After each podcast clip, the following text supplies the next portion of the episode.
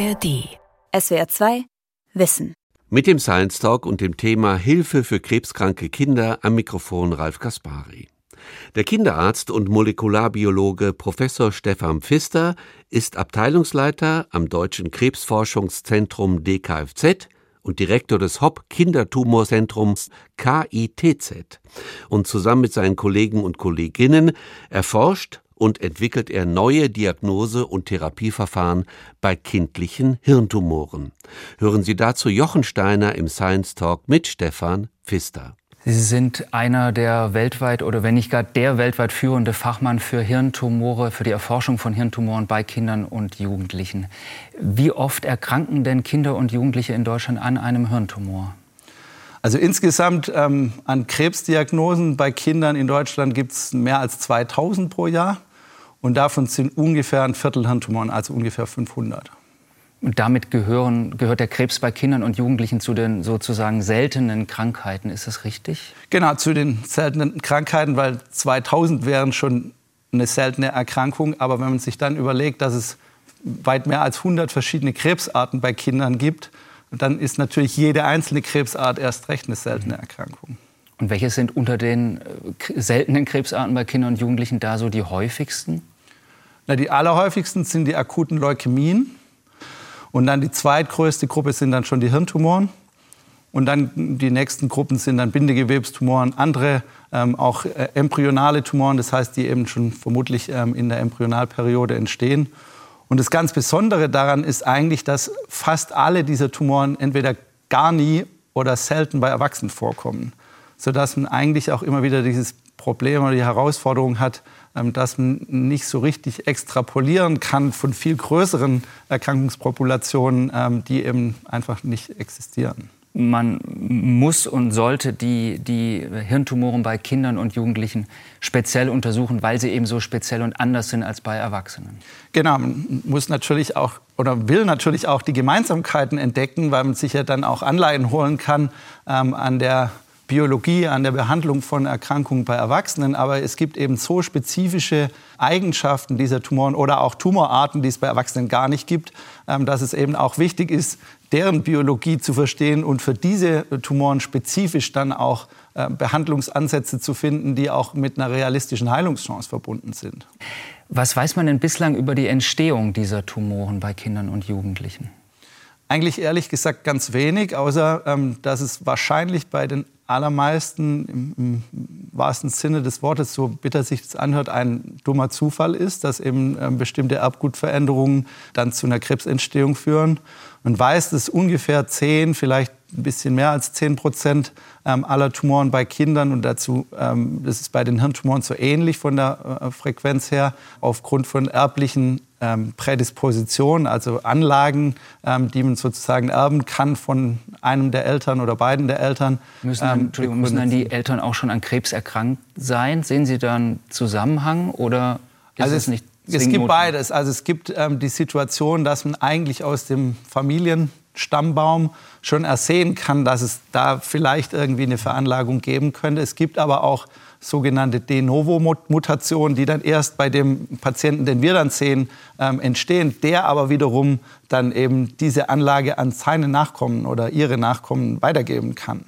Sie haben ähm, die Tumore bei Kindern und Jugendlichen klassifiziert oder neu klassifiziert mit Hilfe künstlicher Intelligenz. Warum haben Sie das gemacht und wie haben Sie das gemacht? Also wenn man so 10, 15 Jahre zurückdenkt, ähm, dann war ganz wenig eigentlich über die Biologie dieser Tumoren bekannt. Und eigentlich hat diese Revolution in der Genomentschlüsselung, in der Erbgutentschlüsselung, wo so vor 20 Jahren ungefähr das erste menschliche Genom entschlüsselt worden ist, hat eben zum ersten Mal einem die Werkzeuge an die Hand gegeben, ähm, dass man eben auch in die molekulare Aufmachung von jeder verschiedenen Tumorart reinschauen kann. Und, und was man da zum ersten Mal gesehen hat, ist eigentlich erstens, dass Tumore, die den gleichen Namen bei Kindern und bei Erwachsenen haben, teilweise biologisch komplett unterschiedlich sind. Die sehen unter dem Mikroskop so ähnlich oder identisch aus, aber sie sind biologisch komplett unterschiedlich.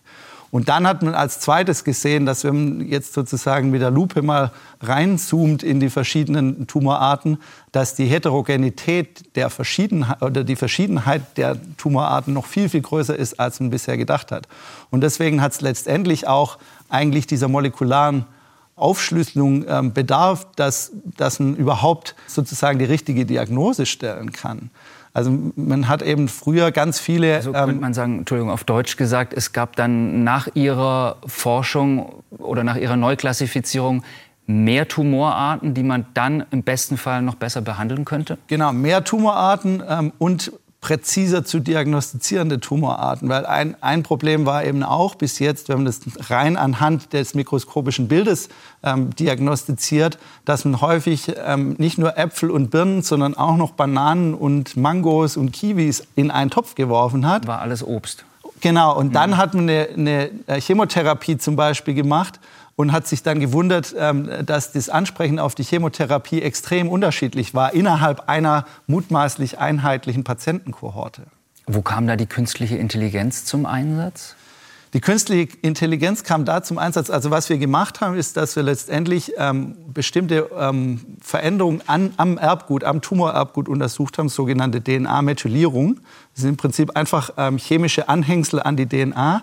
Und diese chemischen Anhängsel äh, bewirken letztendlich, dass bestimmte Gene in einem bestimmten Zelltyp oder in einem Gewebe abgelesen werden oder nicht abgelesen werden. Und diese Eigenschaft die letztendlich eigentlich von der Ursprungszelle des Tumors ausgeht, also wo noch gar nicht die, die ähm, bösartige Veränderung stattgefunden hat, die hat der Tumor, trägt der Tumor immer noch in sich. Und deswegen ähm, ist diese Eigenschaft, die man immer mit Nullen und Einsen beschreiben kann, weil es ist entweder methyliert oder unmethyliert, ist ähm, extrem gut dafür geeignet, Tumoren zu klassifizieren, weil letztendlich äh, wird Klassifikation immer anhand der Abstammung, also von welchem Gewebe ist dieser Tumor ähm, ursprünglich mal äh, entstanden ähm, gemacht und deswegen äh, sind diese Methylierungsmuster eben dafür super geeignet und weil sie eben digital sind, ähm, kann man sie eben auch für solche ähm, künstliche Intelligenzverfahren ähm, sehr gut ähm, betrachten und braucht relativ kleine Gruppen, um sozusagen eine Tumorart zu definieren. Und dann kriegt die künstliche Intelligenz letztendlich die Aufgabe herauszufinden, welche dieser Merkmale, die man untersucht, also diese Methylierungsanhänge, Hunderttausende über das Genom verteilt, äh, am besten diese eine Tumorart von allen anderen 150 Hirntumorarten, die man jetzt okay. kennt, abgrenzen Also kann. viele Zahlen und da hilft dann eben die KI, um da die Klassifizierung voranzubringen. Genau. Wenn die Eltern einer jungen Patientin oder eines jungen Patienten Sie um Hilfe bitten, dann haben die, glaube ich, schon so ein paar Stationen hinter sich, die mehr oder weniger viel oder wenig dann halt eben gebracht haben. Sozusagen, sie sind dann, wenn ich das richtig verstanden habe, oftmals so ein bisschen die letzte Hoffnung für viele Patientinnen und Patienten. Was machen Sie dann als erstes, wenn die Eltern Sie um Hilfe bitten?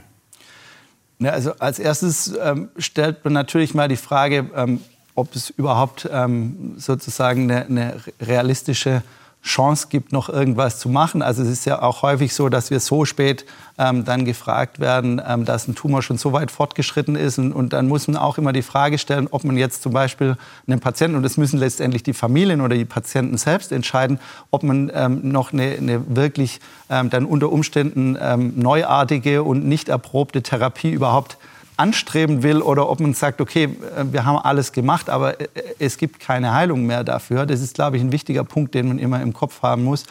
Und die zweite Frage ist dann natürlich immer, ähm, können wir über diese Erbgutaufschlüsselung ähm, eben Angriffspunkte finden, ähm, die spezifisch für einen bestimmten Tumor sind, ähm, die eben auch nicht typischerweise angegriffen werden von einer Strahlentherapie oder von einer Chemotherapie, weil die eben in erster Linie auf relativ unspezifisch auf sich schnell teilende Zellen abzielen. Und was wir eben versuchen zu machen, ist im Tumor oder auch in, dem, in der Tumorumgebung, also zum Beispiel im Immunsystem, was, sich, ähm, was in den Tumor eingewachsen ist oder eingewandert ist, ähm, eben Signale zu finden, die spezifisch einen Angriffspunkt oder, wenn man so will, eine Achillesferse für diesen Tumor, den wir jetzt untersuchen, darstellen ähm, um dann eben ähm, in Abwägung ähm, aller schon stattgehabten Therapien und dem, was es was auch zur Verfügung ist, an experimentellen Therapien zu sagen, ähm, das wäre vielleicht noch was, was für diesen Patienten Nutzen bringen könnte. Da würde ich gerne noch mal ein bisschen ins Detail gehen. Ähm, Ist es so, dass Sie oder dass das, das Kern Ihrer Arbeit und Ihrer, Ihrer Arbeitsgruppe, Sie machen das ja nicht allein, dass Sie herausfinden wollen, ähm, wie das Erbgut des Tumors tickt, es zu entschlüsseln, um dann eventuell noch Medikamente zu finden, die noch nicht erprobt sind, die noch nicht ja, bei der Patientin, bei den Patienten zum Einsatz kamen, die aber vielleicht weiterhelfen könnten. Ist das so der Kern? Genau, das ist ein, ein sehr, sehr wichtiger Kern. Und was wir aber eben mittlerweile verstanden haben, ist, dass manchmal einen diese Erbgutentschlüsselung nicht unbedingt bei jedem Patienten zum Ziel bringt und dass man dann zusätzliche Untersuchungen äh, machen kann, wie zum Beispiel, dass man die Tumorzellen nimmt ähm, und dann äh, gegen vorhandene oder verfügbare Medikamente testet und, äh, und dann ähnlich wie man jetzt die Achillesferse sozusagen eben nicht, Erbgut schaut. Natürlich nicht im Patienten machen kann, kann weil, genau. weiß ich nicht, es gibt vielleicht 20, 30, 50 Medikamente, die in Frage kämen. Was machen, wie machen Sie das dann im, im naja, wir, wir, kriegen quasi eine Probe vom von dem Patienten, von dem Tumormaterial, die dann über Nacht ähm, per, per, Post ähm, oder per Kurier zugeschickt wird. Also lebendige also Tumorzellen. nach der Operation. Genau, oder Biopsie, also Gewebsentnahme.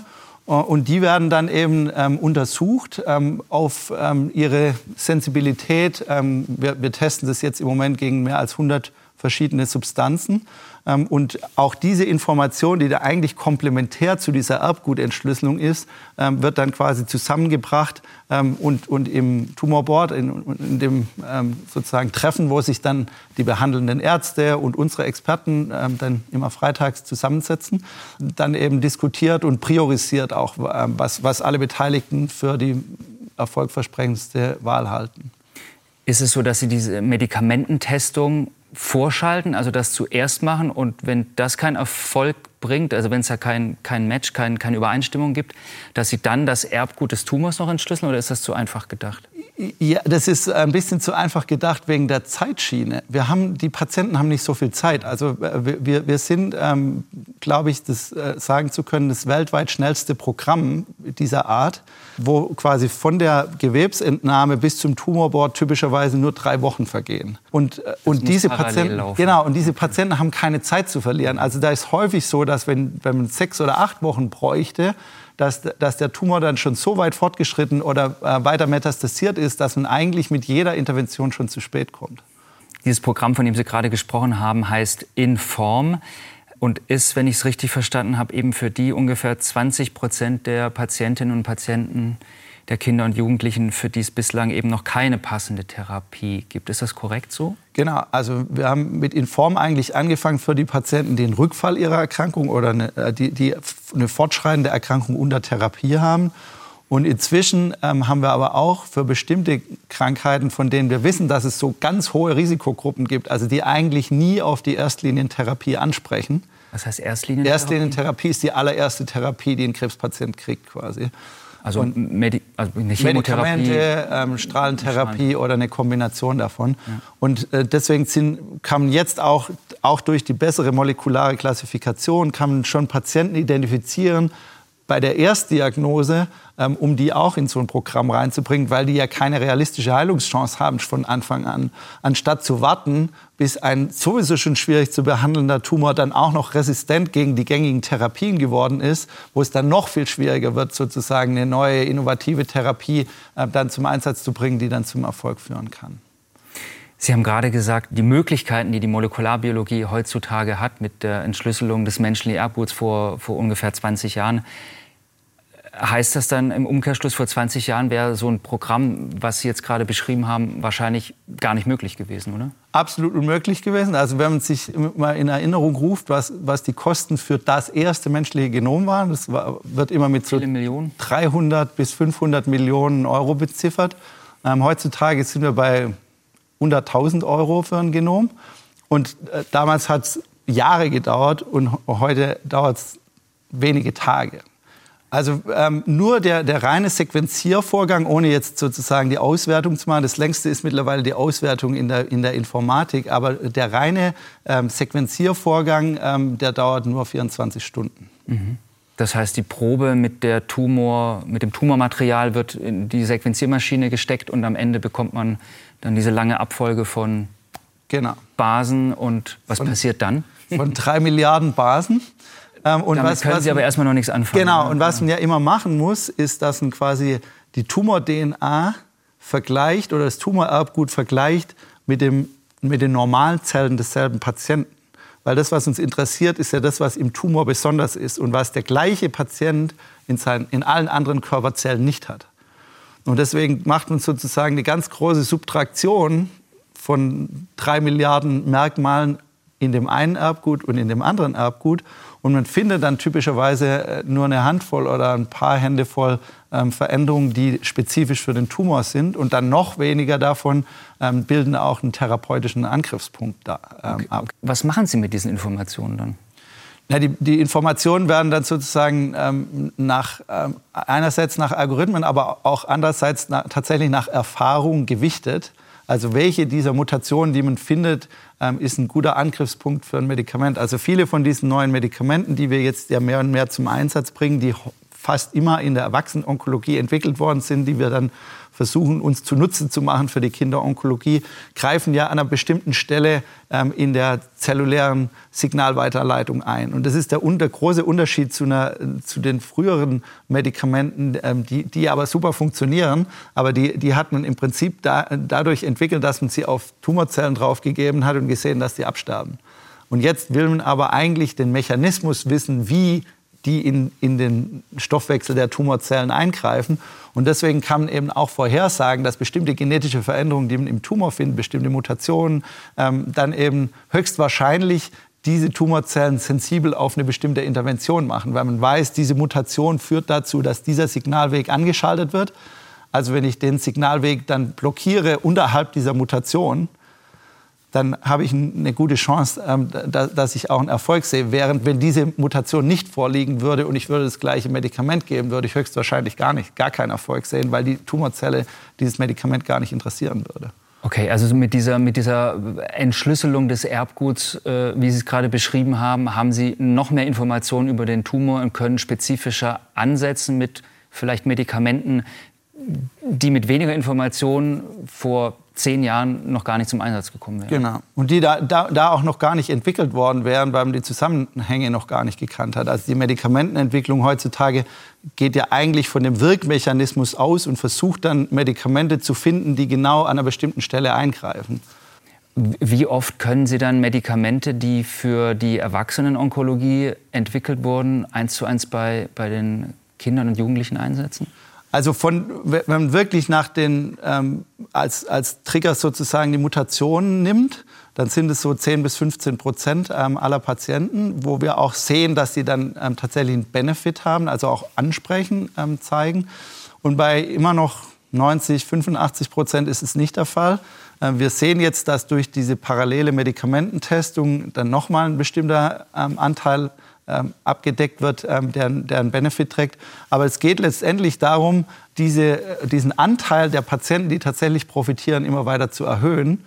Was aber wahrscheinlich auch, ohne dass spezifisch mal Medikamente entwickelt werden für Tumoren bei Kindern, ähm, nicht zu 100 Prozent gelingen wird. Weil bestimmte biologische Prozesse, ähm, die finden halt einfach nur in dem Gewebe bei Kindern statt. Und, und da, da gibt es nichts, was jetzt, wo man quasi extrapolieren kann oder Anleihen nehmen kann in der Erwachsenenwelt. Das heißt, Sie können einem kleinen Prozentsatz der Patientinnen und Patienten bei Ihnen helfen, aber einem gewissen Prozentsatz eben auch noch nicht. Genau. Ja. Was müsste passieren, damit Sie möglichst allen helfen können?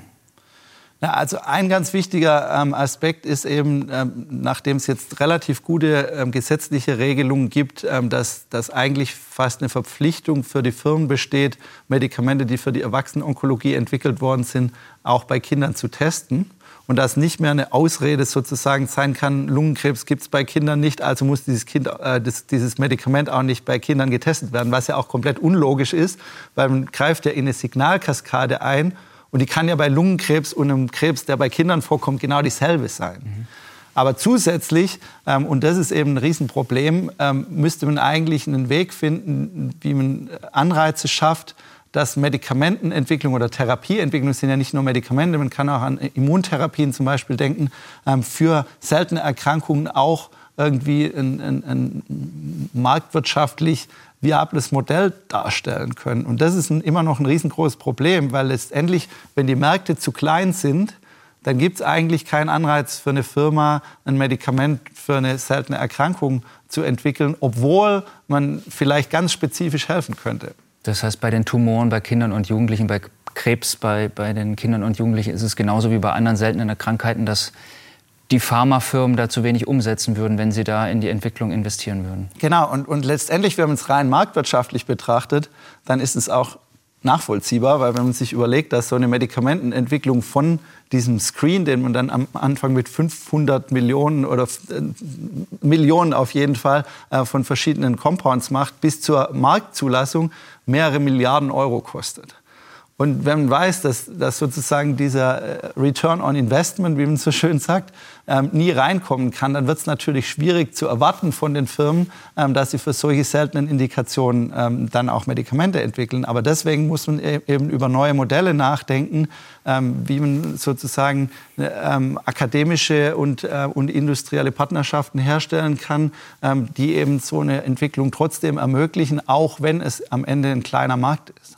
Vielleicht könnte es so klappen, weil rein über die freie Marktwirtschaft wird es wahrscheinlich nicht funktionieren. funktionieren. Mhm. Sehen Sie da erste Anzeichen, dass es für Hirntumore, dass es für Krebs bei Kindern und Jugendlichen, aber auch für die vielen anderen seltenen Erkrankungen, die zusammengenommen vielleicht dann gar nicht mehr so selten sind, dass da was gemacht wird in die Richtung? Es wird ein bisschen besser und es gibt auch schon sozusagen Paradebeispiele, ähm, wo, wo, auch ähm, sozusagen die reinen BWLer am Anfang gesagt hat, und das kann überhaupt nie ähm, sich rechnen, ähm, diese, diese Entwicklung. Und wo der Markt aber am Ende sogar das Gegenteil bewiesen hat. Und es ist fast immer dann der Fall, wenn quasi die Entwicklung unabhängig von der Tumorart oder von der, von der Krankheitsart ist, sondern wenn man sagt, okay, wir haben jetzt einen, eigentlich einen molekularen Mechanismus, den wir hemmen wollen, und es ist völlig egal, ob der jetzt bei Kindern oder bei Erwachsenen vorkommt oder bei beiden, sondern es ist letztendlich das Ziel, ein Medikament zu entwickeln, das ganz spezifisch an, an dieser Stelle eingreift. Und wenn dann es gelingt, dass eben auch die klinische Entwicklung, also nicht nur die, die Entwicklung im Labor, parallel bei Erwachsenen und bei Kindern läuft, ähm, dann hat man eben manchmal die Chance, dann ähm, sozusagen eine entitätsunabhängige Zulassung ähm, zu bekommen, ähm, die nur an dem molekularen Mechanismus ähm, orientiert ist. Und, und ich glaube, ähm, da liegt letztendlich ein Erfolgsschlüssel. Jetzt sind Sie einer von zehn Leibniz-Preisträgern 2023. Glückwunsch übrigens noch dazu. Da bekommen Sie 2,5 Millionen Euro, nicht für die eigene Tasche, sondern für Ihre Forschung. Was machen Sie mit dem Geld? Ja, zuerst mal vielen Dank. Und ähm, wie Sie vorher schon gesagt haben, hinter äh, so einem Erfolg steht immer ein ganz großes Team. Deswegen ähm, will ich auch an der Stelle noch mal sagen, dass ich extrem dankbar bin, ähm, so ein tolles Team zu haben und, und auch viele Kooperationspartner, sowohl lokal als auch weltweit, ähm, die dazu beitragen und, und die da eigentlich einen genauso großen Anteil dran verdienen. Was wir damit machen wollen, ist, ähm, und deswegen sage ich auch in diesem Vorlauf, ähm, wir, wir ähm, sind in der Kinderonkologie noch nicht sehr weit gediehen äh, mit Immun Therapien äh, bei Krebs. Ähm, einfach weil man gesehen hat in der ersten Welle ähm, von Immuntherapie-Studien, ähm, ähm, dass es nicht sehr erfolgreich war, weil, weil ähm, Tumoren bei Kindern sich typischerweise sehr, sehr gut vor dem Immunsystem verstecken können. Und ähm, was wir jetzt machen wollen, ist eine enge Kooperation ähm, mit ähm, dem Professor Platten, ähm, der eben ein sehr renommierter ähm, Immunonkologe ist, ähm, bei uns auf dem Campus, ähm, gerade im Bereich Hirntumoren, dass wir sagen, okay, wir wollen eigentlich unsere komplementäre Expertise zusammenbringen. Ähm, und äh, es wird jetzt dann eine neue Nachwuchsgruppe ausgeschrieben, eine unabhängige Nachwuchsgruppe, die, äh, die von uns gemeinsam dann quasi gementort wird ähm, in diesem Bereich ähm, Immunonkologie bei, bei pädiatrischen Hirntumoren. Und wir wollen uns ganz spezifisch fokussieren auf das Glioblastom, was eben einer der Tumoren ist, wo es leider auch bei Kindern wie bei Erwachsenen äh, bis jetzt eigentlich gar keine Heilungschancen gibt. Keine Heilungschancen, damit äh, sind Sie in Ihrem Alltag tagtäglich beschäftigt. Also vielen Kindern und Jugendlichen können Sie helfen, aber manchen eben dann halt doch noch nicht. Wie gehen Sie damit um? Ich glaube, es ist immer für Außenstehende schwierig nachzuvollziehen, warum man sagt, irgendwie eigentlich ist es gar nicht so schwierig, weil letztendlich haben wir eine, eine hohe Heilungschance. Also man, man kann im Prinzip in acht, mehr als 80 Prozent der Patienten eine lebensbedrohliche Erkrankung dauerhaft heilen. Das ist ja irgendwie auch ähm, schon, schon mal was, was, was ein Stück weit auch eine Zufriedenheit darstellt, wo man auch ganz viel Dankbarkeit spürt, ähm, dass man irgendwie versucht, die Patienten in die richtige Richtung zu bringen. Und was, auch, was mich auch ähm, immer wieder erstaunt, ist, wie, wie gut die Kinder oder die Betroffenen eigentlich mit dieser Situation umgehen. Dass die häufig haben die viel früher eine Vorahnung, ob das jetzt gut ausgeht oder schlecht ausgeht. Viel früher auch typischerweise als ihre Eltern oder, oder wir. Und ähm, dass die eigentlich ähm, einem immer wieder auch signalisieren, ähm, das ist gut, dass ihr Forschung macht. Und ähm, ich will eigentlich, dass zumindest die Patienten, die nach mir kommen mit der gleichen Erkrankung, dass es denen dann besser ergeht als mir.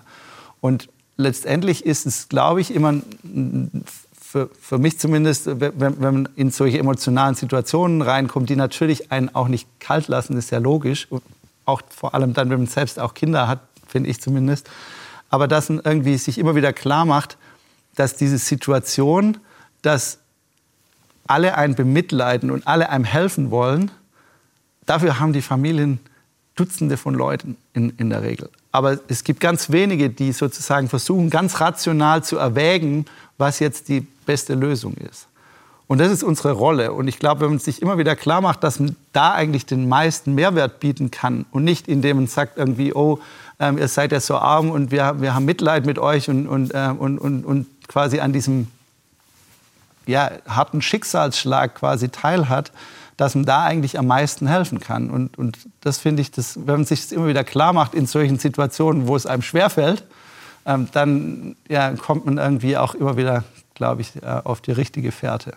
Und sich vielleicht auch klar macht, dass sie das 2023 machen und nicht vielleicht 1980. Da hätte es vielleicht noch ein bisschen anders ausgesehen. Ne? Da war der Beruf mit Sicherheit wesentlich frustrierender, weil man eben ähm, in der Regel, wenn man überhaupt sozusagen Ansprechen ähm, gesehen hat, dann war es in der Regel so, dass die Tumoren dann relativ schnell zurückgekommen sind. Also zum Beispiel die ersten ähm, eigentlich ähm, Erfolge, Therapieerfolge bei den Leukämien bei Kindern. Da, da war die Leukämie messbar total weg.